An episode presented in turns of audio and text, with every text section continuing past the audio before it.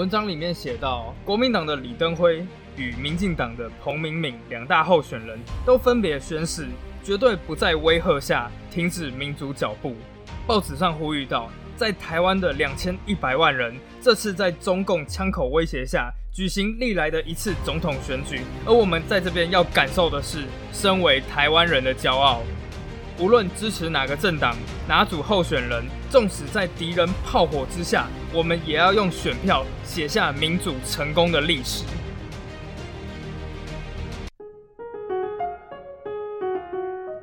Hello，Good afternoon，的大们，我 Helen，各位女士们、先生们，大家晚上好，这里是神奇海狮，欢迎再次回到我的频道。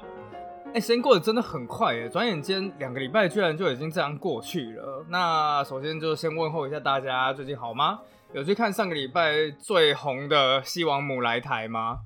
其实说老实话，我还真的没有想到佩洛西来台会对台湾造成这么大的旋风。因为就算在佩洛西来台的那一天下午，其实都好像没有什么人在讨论。可是，一到晚上六点、七点的时候，那随着班机越来越靠近台湾。整个那个直播数字就开始猛爆性增长，一直到晚上，我那个时候其实巧合刚好就到了信义区，然后就心想说，哎，既然来了，我就到君悦去晃晃吧。那时候大概是晚上九点，西王母还没有来，但我在那边就看到了一个超现实的魔幻一幕。那个时候刚好就是我的左边是激进党。然后右边是统促党啊，白狼也出现了。然后中间就是记者正在介绍裴洛西。左边的激进就大喊说啊，台湾独立万岁，台湾独立万岁。然后右边的统促党也开始嘶吼说啊，美国巫婆，台湾灾星。然后中间的记者正在介绍裴洛西很喜欢巧克力。那一瞬间，你就真的会发现，台湾其实真的是一个很多元的社会。哦，不过说到统促党，倒是让我想起之前我一个德国朋友的故事。大概在两三年前，我一个德国朋友来到台湾，他是一个汉学系，他中文非常的好。有一天，他就经过了一零一，然后就看到了那种爱国同心会啊，或者是那种统派组织，然后就讲说啊，我们要统一啊，什么什么之类的。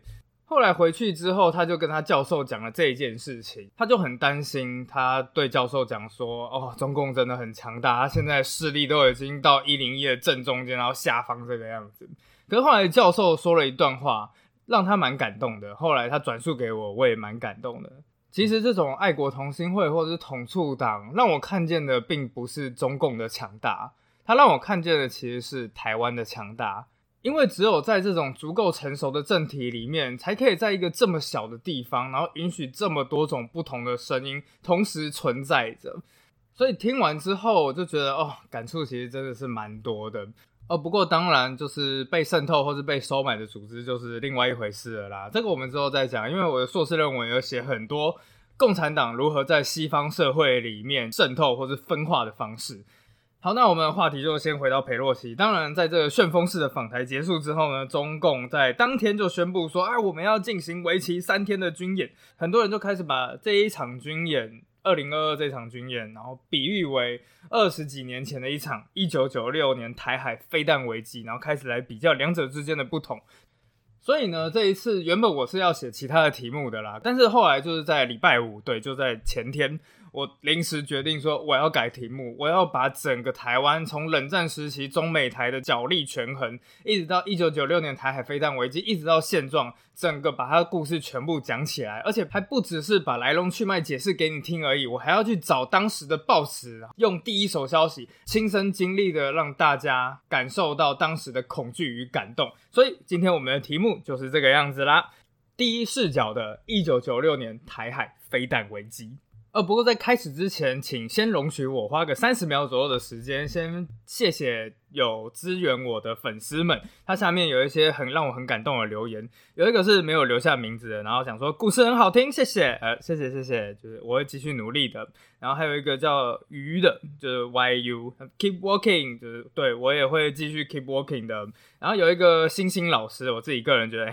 蛮可爱的。他说我两个女儿三岁五岁，听到 Hello 就知道我在听海狮说了，拜托撑下去听故事学历史超棒啊！是我也很喜欢故事，所以我会继续做下去的。然后还有 Timo，Timo 真的要好好谢谢，因为他给我就是支持真的是很大。他说好好加油，把人文学科的重要性传达给这个社会知道，是我会努力的。那最后就是我老婆，她讲说，呃，不止沙丁鱼，唯一区域都可以，因为我说，哦，如果你喜欢这个故事的话，请支援海狮一点沙丁鱼这样子。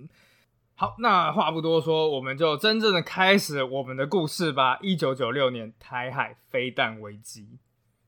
好，故事要从什么时候开始说起呢？哎，整件事情当然就是要从我们最熟悉的那一年。一九四九年开始说起，从这一年的八月开始，中国大陆国民党已经被打得七零八落啊，差不多就已经准备要撤守台湾了。这个时候呢，德国有一个叫《明镜周刊》的周刊，它其实就有一篇描述国民党撤退来台时的文章，光是标题就觉得哦，你这德国《民镜周刊》真的是蛮坏的。他写说，带着金条的蝗虫，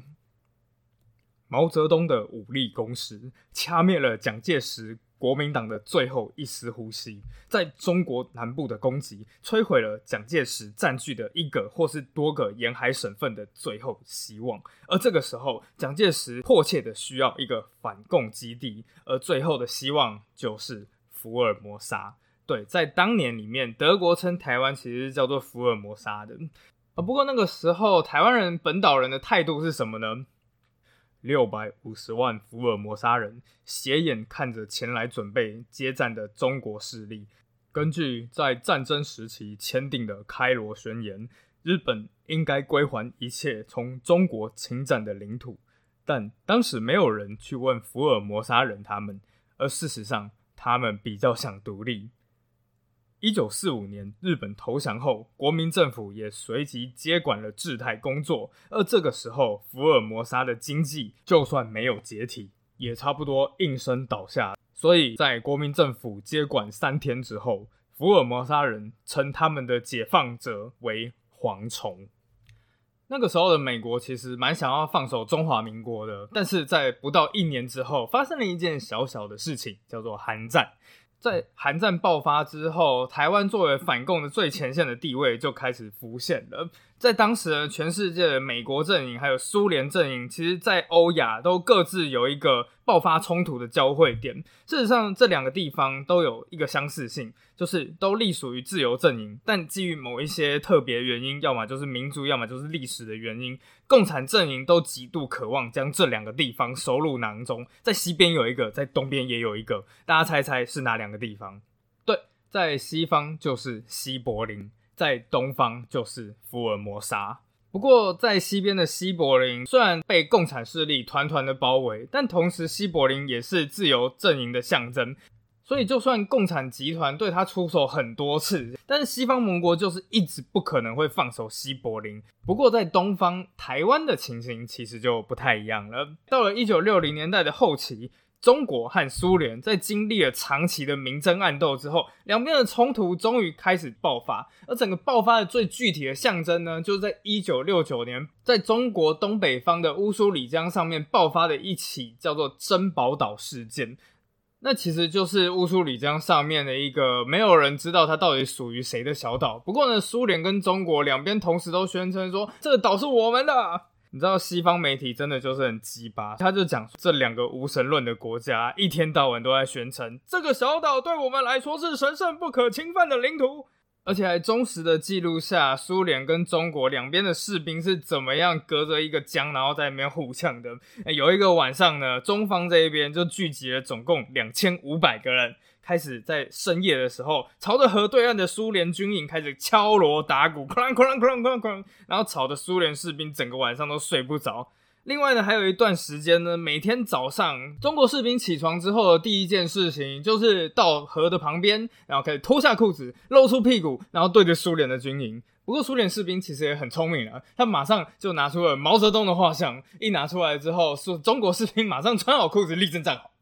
啊，立正站好是我想的，但是穿我裤子是真的。哎，这突然间让我想到，如果下次共机在飞越海峡中线，然后我们拿着习近平的照片朝着他们飞过去，你觉得会不会应该有一点什么效果之类的？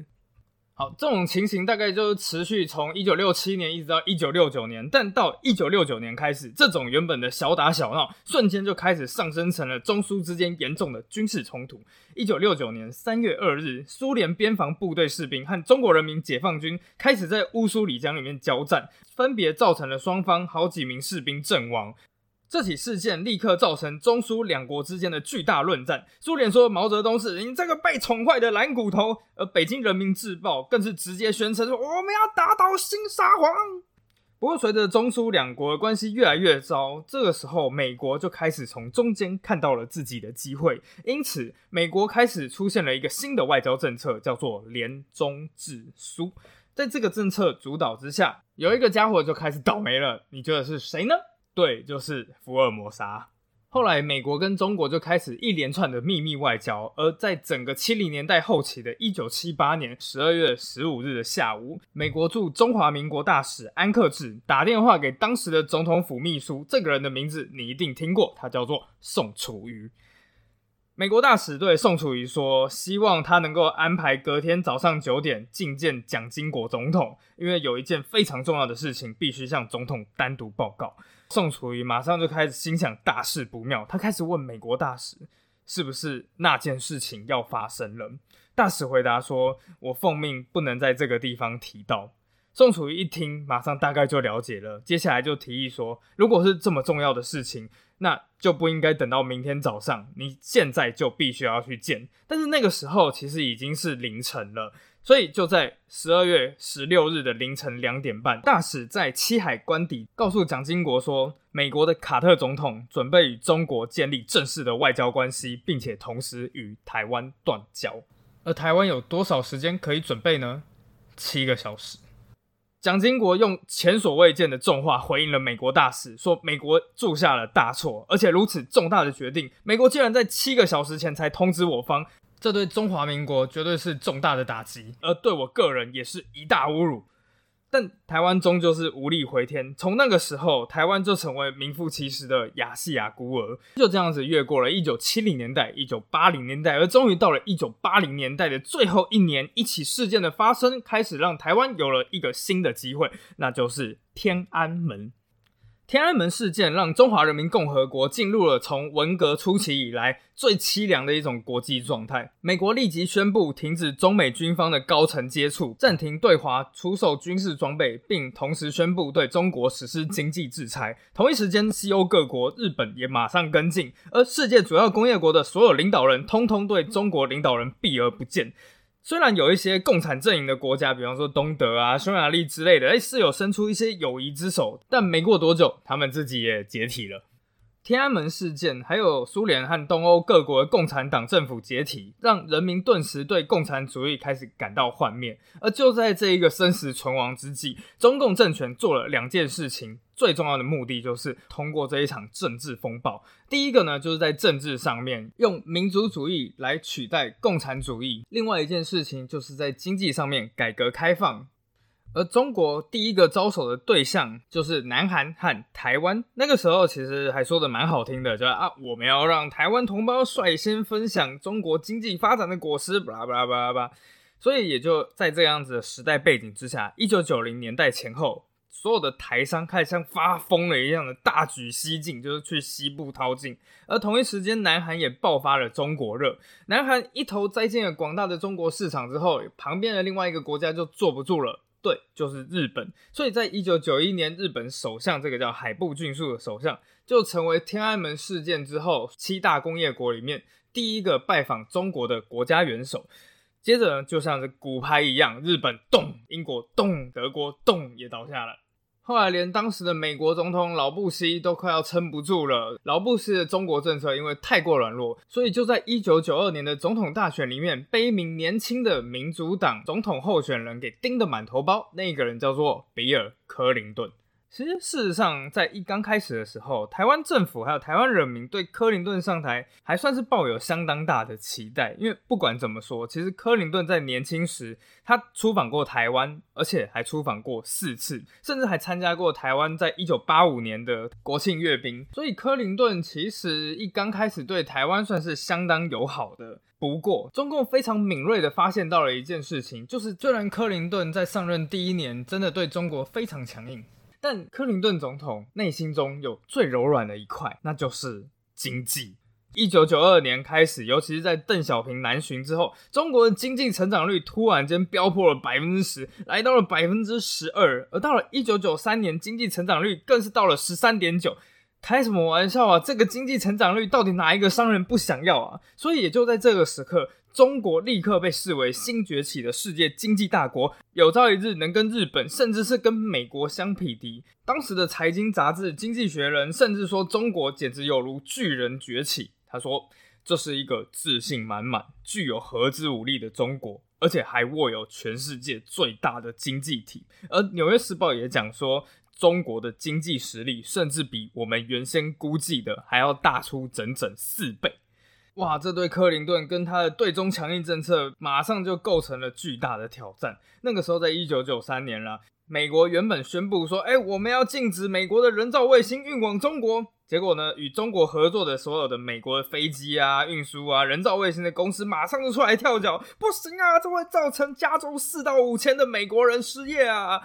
听到这个时候，克林顿马上就停手了。啊，没过多久呢，北韩的金钟胖，呃，就是金大胖、金钟胖、金小胖，就是金日成就宣布我们要发展核子武器。美国国防部也马上就跟克林顿说啊，我们去找中国帮忙吧，这不是跟中国和解，而是为了我们盟友南韩的安全呐。克林顿没办法，就只好再次退让了。所以呢，就在克林顿当选这不到一年的时间，克林顿感觉就好像是哦反共反的最大声的总统当选人，突然间在一夜之间变成了就对中共最软弱的美国总统。当时整个美国，甚至整个西方世界都开始弥漫着一种阴暗的观点，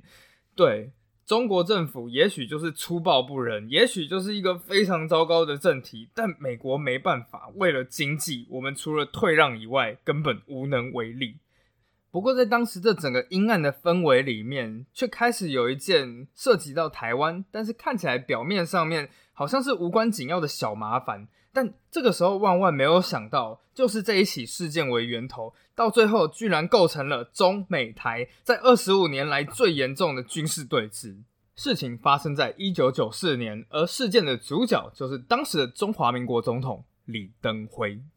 在一九九四年的五月呢，当时的李登辉总统他要参加哥斯达黎加总统的就职典礼，所以他他就在飞的途中，然后去问了一下美国，说：“诶，我们能不能在夏威夷停留一下，然后并且为总统专机加油？”不过，当然这个时候，他们要面临的美国其实算是一个很软很软的美国，所以就当李登辉过境美国时，中国立刻跑去警告美国说。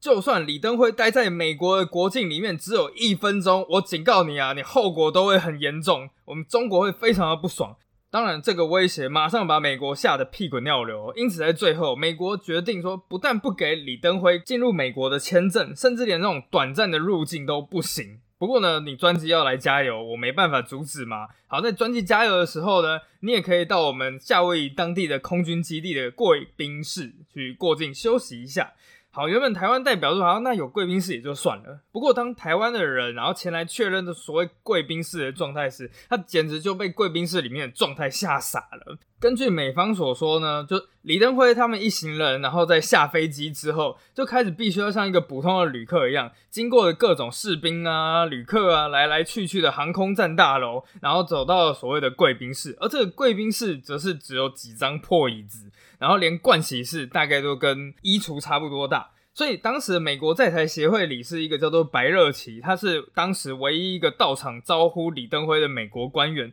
而连他看到这个贵宾室都说真的是简陋的很不好意思，所以堂堂一个中华民国的国家元首被矮化成这个样子，让李登辉气到说：“那我就不下飞机了。”于是，在加油过境的当天，当美国的代表白乐奇走上中华民国的总统专机的时候，他看到的就是一身穿着睡衣、踏着拖鞋，完全就没有打算要换衣服的李登辉。两个人在飞机上一张小桌子旁边坐下之后，李登辉就开始发誓，台湾绝不会再默默接受过去这种二等待遇。李登辉对美国代表说：“哎，事情是不能像在过去一样。我们如今台湾现在已经是一个民主国家了，他的领导人回去是必须要向人民负责的。那当然了，就是美国代表也是这样子被洗脸了一个多小时啊。准备要回去的时候，李登辉连送机都不想要送一下，他还讲说：啊，我就不送你了啦，我最好不要离机门太近，不然不小心就会跌倒，跌到美国领土上面了。好了，其实李登辉似乎也是一个蛮幽默的人。”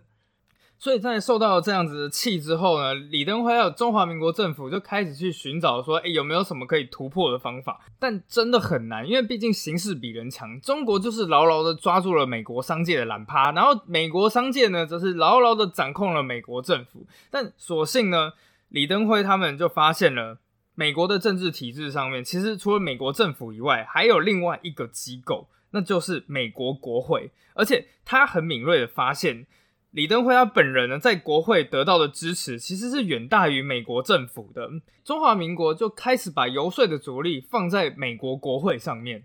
所以现在很多统派就讲说啊，台湾就是在撒钱啊，就是在游说啊，什么什么之类的啊，不要这个样子啊。国民党当年也是这个样子做的，而且呢，最好的好处是，当年国民党还有上千亿台币的党产，非常的好用。所以很快的，台湾就与华盛顿的一位重量级的公关公司，叫做卡西迪公司开始合作，对美国国会展开各种大大小小的说服啊、游说这样子。而很快的，李登辉和他在华府的支持者就开始规划出：哎，我们要怎样让李登辉再次访问美国？他们想到了李登辉就是美国康奈尔大学的校友，所以国会就提出了，诶，希望美国政府准许李登辉以私人身份访问美国，参加康奈尔大学的校友会活动。整件事情立刻冲击到了美国的政府部门，当时负责外交的就是国务院啊。国务院的一位高级官员表示。对于李登辉访美这件事情，我的感觉是我们抵挡不住，所以与其找借口不让李登辉从事私人访问，不如设法与中国商讨条件，让他既能来，又不用付出什么重大代价。时间到了一九九五年的五月初，美国行政部门终于被迫要面对现实。当时美国的众议院呢，以三百九十六票对零票通过决议案，要求美国政府准许李登辉到康奈尔大学进行私人访问。而在短短一个礼拜之后，参议院也以九十七票对一票支持李登辉访美。同时，全美国的舆论，包括各种报纸啊、电视啊，都纷纷发表社论支持李登辉访美。这个时候的克林顿政府开始背负了前所未见的巨大压力。不过呢，对台湾来说，其实这一切依旧是未知数。因为台湾就算是可以发动国会，但是其实国会通过的这种决议案其实是没有约束力的。所以美国政府真的是拒绝发签证的话，也不可以怎么样。更何况，如果台湾真的就是动用国会，然后去把克林顿逼过头，其实克林顿搞不好会对台湾气急败坏，然后反而会讲说：“我就是不给你签证。”事实上，克林顿的确是气急败坏了。不过，对象不是台湾，而是中国。其实原因算是蛮简单的。一方面，克林顿本人真的对台湾没有什么恶感；另外一方面，哎，说老实话，一个美国大学的毕业生回母校访问，这算是什么过分的要求吗？更何况，当时美国连巴勒斯坦解放组织的领袖，像什么阿拉法特啊，这样都已经给签证了。堂堂一个中华民国总统，你到底有什么理由不给他签证？不过中国才不管你这一些嘞，所以面对中国一而再、再而三的各种咄咄逼人，这个时候克林顿就觉得啊，我自己已经被中国逼到墙角了，他早就已经不想要再对中国做出各种让步。所以呢，在一次会议里面，克林顿甚至直接就讲说，中方不断要求我们要尊重他们的传统、历史与政策方向，那他们也必须要尊重我们的传统、历史与政策方向才对吧？而在上任以来，大概一到两年的时间，克林顿终于硬起来了一次。这个时候，总统办公室主任苏志成一接到消息时，当时李登辉正在台中，但苏志成接到消息之后，马上跳上了一辆 B N W，在一个小时之内就从台北杀到台中，亲手交给李登辉外交部转成的电报：美国政府批准李登辉的签证了。这个时候，李登辉难掩心中的兴奋，因此终于在一九九五年，李登辉的专机缓缓的飞抵了洛杉矶国际机场，走上了特别为他准备的红地毯，接着便驱车前往下榻的丽池饭店。而到了饭店时，一面青天白日满地红的国旗已经在饭店高高挂起，而正好与另外一侧的美国星条旗相互回应。这个画面真的听起来是蛮感人的。当天晚上，他在洛杉矶休息一夜。很快的，李登辉就迎来这次美国之旅最重要的一场重头戏，那就是在康奈尔大学的演讲。这场演讲非常的有名，不过这边有一个有趣的冷知识，却不是大家都知道的。好，大家知道这个演讲的讲稿是谁写的吗？你应该都听过他的名字。好，事实上呢，其实李登辉对这一篇演讲上投入了很多心力。在演讲之前呢，其实李登辉的幕僚已经把这篇演讲稿改了七次啊、八次这样，但李登辉都不是很满意。最后最有趣的事情是，有一个人，一个毕业于英国牛津大学，而且讲的一口典雅的英式英文的人，听到了这件事情，便自动请缨上阵，说：“那我来。”而最后呢，他将英文标题从 “What do people want” 然后改成一个非常优雅的叫 “Always in my heart”，而中文的讲题都是我们听过的。民之所欲，藏在我心。而那个演讲的撰稿人呢，叫做胡志强。对，就是日后被称为台中王的那个胡志强。但胡志强一直拖到李登辉上飞机的前一天才拿给李登辉看。李登辉一看完之后，整个就是爱不释手。因此呢，在康奈尔大学里面，李登辉是这个样子说的：“我本人服务公职的准则，就是民之所欲，常在我心。”而我国民众最关切的就是民主与发展。民主必须包含对个人自由及社会公益的尊重，以及个人能够直接影响国事的参与感。中华民国人民决心在国际社会中扮演和平且具建设性的角色，因此，我们也要让美国及全世界的友人知道，中华民国屹立不摇。当然啦，中共在听到这篇演讲之后，整个就气炸了。不过事实上呢，其实中共就算不为这篇演讲气炸，中共还是会为了其他事情发表的，像是什么李登辉接见了美国的国会议员啦，或是呃吃意大利面啦，什么东西都可以惹怒中国。因为事实上，惹怒中国最大的一个问题就是李登辉踏上了美国土地这件事情。所以很快的，中国新华社、工人日报便开始发表各种文章。它标题上面就写说：“看看李登辉的演技，或者忘不了日本的李登辉。”而且警告说，中共绝对会进一步报复的。果不其然，中国呢，先是透过外交动作展开报复行动。他们先是推迟了一系列的中美高阶会谈，而就在康奈尔大学演讲之后十天，中方又升高了压力，他瞬间召回了驻美大使。并且故意延迟对美国驻华大使的同意程序，什么意思呢？就是在这个短暂的时间里面，中国跟美国这世界最强的两个国家，居然同一个时间都没有大使在对方的国家里面。不过当时美国万万没想到的事情是，中方的这些所有的报复措施，其实都只是大动作之前的暖身，因为克林顿还有他的政府，怎么样都没有想到，中方居然反应如此剧烈。在李登辉康奈尔之行之后，中共突然间宣布将在台海发动两波飞弹实弹射击和海陆空军事演习。哎，其实光是他们那个时候宣布的天数，大家其实就可以理解为什么台湾人会很紧张了。像我们现在二零二二年这个时候，中共宣布演习三天，但实际上飞弹实弹射击大概就是三个小时，差不多就结束了。不过呢，在当时他们总共会宣称发动两波实弹演习，总共天数是多久呢？是飞弹试射是先六天，接下来十一天是海陆空联合军事演习，很快的到七月二十一日就是演习的第一天。在凌晨两点，中国开始发动了两枚飞弹，一枚成功的飞到了目标区，但另外一颗呢，只是在福建没多久，然后就落下来了。台湾军方的研判就是发射失败了，但这已经够恐怖了，因为这是台湾自八二三炮战以来两岸最险峻的一次军事冲突，恐慌很快就在台湾民间迅速蔓延，在当天台湾股市应声而倒，第一天就是重挫了百分之四。而在一周下来，累计的下挫居然到达了三分之一，就百分之三十三。根据报纸上面叙述啊，在自从飞弹试射开始，台湾股市整整蒸发了大概百分之二十的钱，也就是一兆七千亿新台币。哎，各位，一九九零年代的一兆七千亿新台币啊！不过幸好这几天之后呢，这中共的演习就这样子告一个段落，而同一时间，美中之间的紧张局势也开始逐渐逐渐的消退。但是李登辉引起的这种军事反应其实还没有过去，因为中美台都知道，很快的在隔一年就有一波新的危机，而这件事情将会彻底激怒红色中国。根据当时的德国媒体报道，整整五千年的历史里面，第一次有华人社会即将直接民选出自己的国家元首，而日期就定在一年后的一九九六年三月二十三日。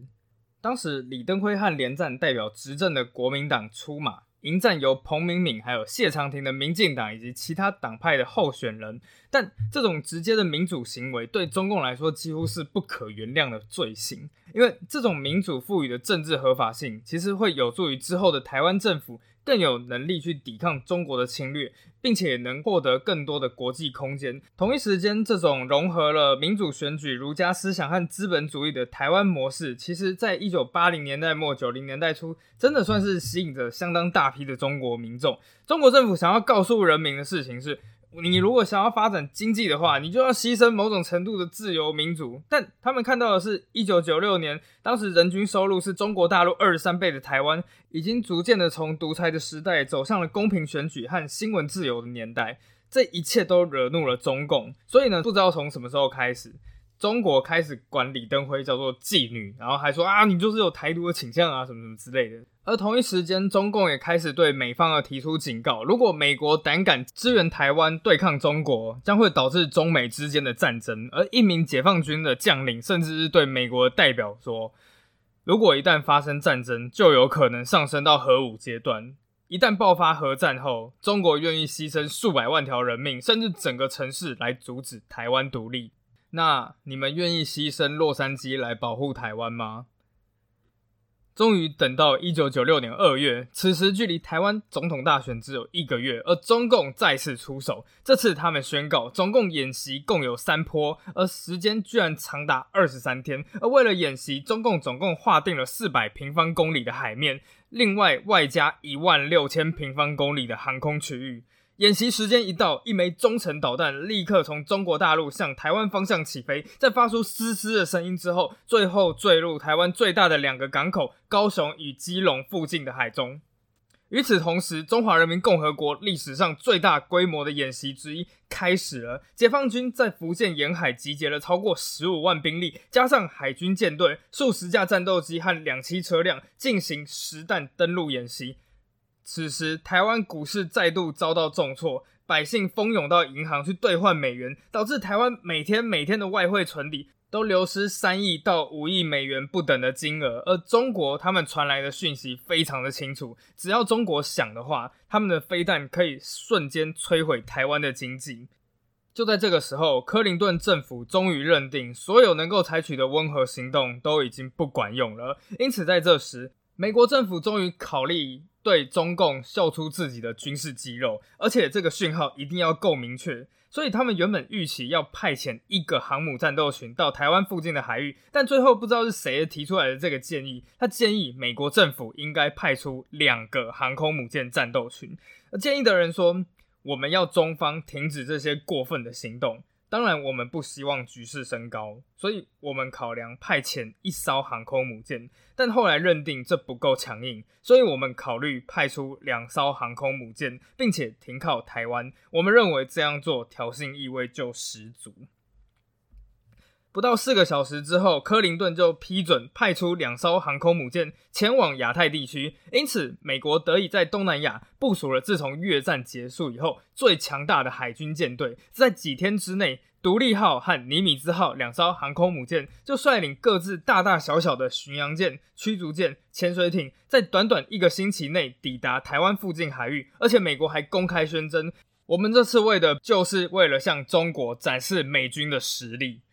美国政府代表在国会山庄说道：“北京应该知道，而且美国舰队也将提醒中方。虽然中国是一个军事大国，但在整个太平洋上最强大的军事大国还是美国。同一时间，中共的演习也没有达到阻止台湾总统大选的目标。事实上，不但没有达成目标，基本上还有反效果。根据当时的报道显示，当时的民调表示出。高达百分之八十二点五趴的台湾民众都表示说，我不会因此而影响我的投票意向，而只有百分之七的人改变了自己的投票意向，而且还全部都流到了李登辉他们那一组里面。在报纸的前一天，报纸社论的标题直接就这样子写：这次若屈膝，恐怕再也站不起来。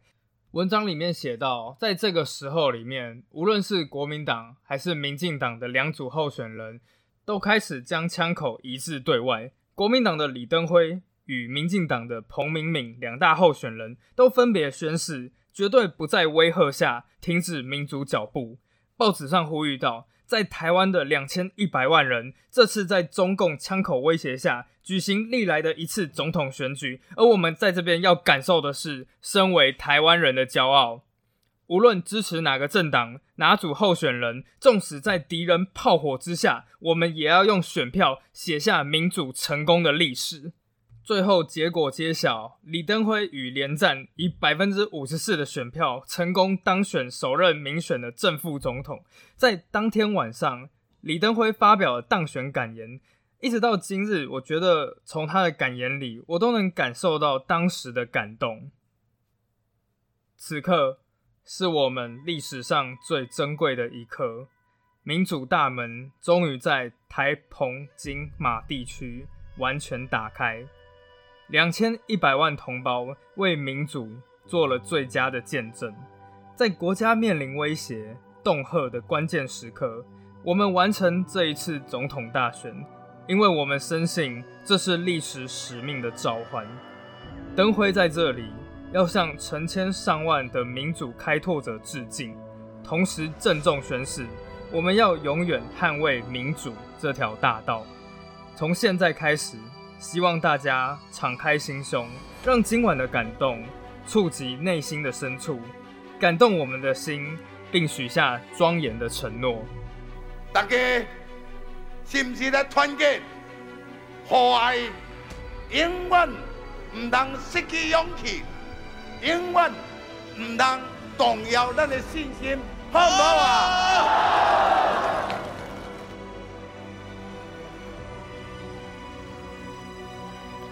好，那这就是我们一九九六年台海危机的全部故事了。大家还喜欢吗？那下一次要讲什么题目呢？我们就下次想想吧。拜拜。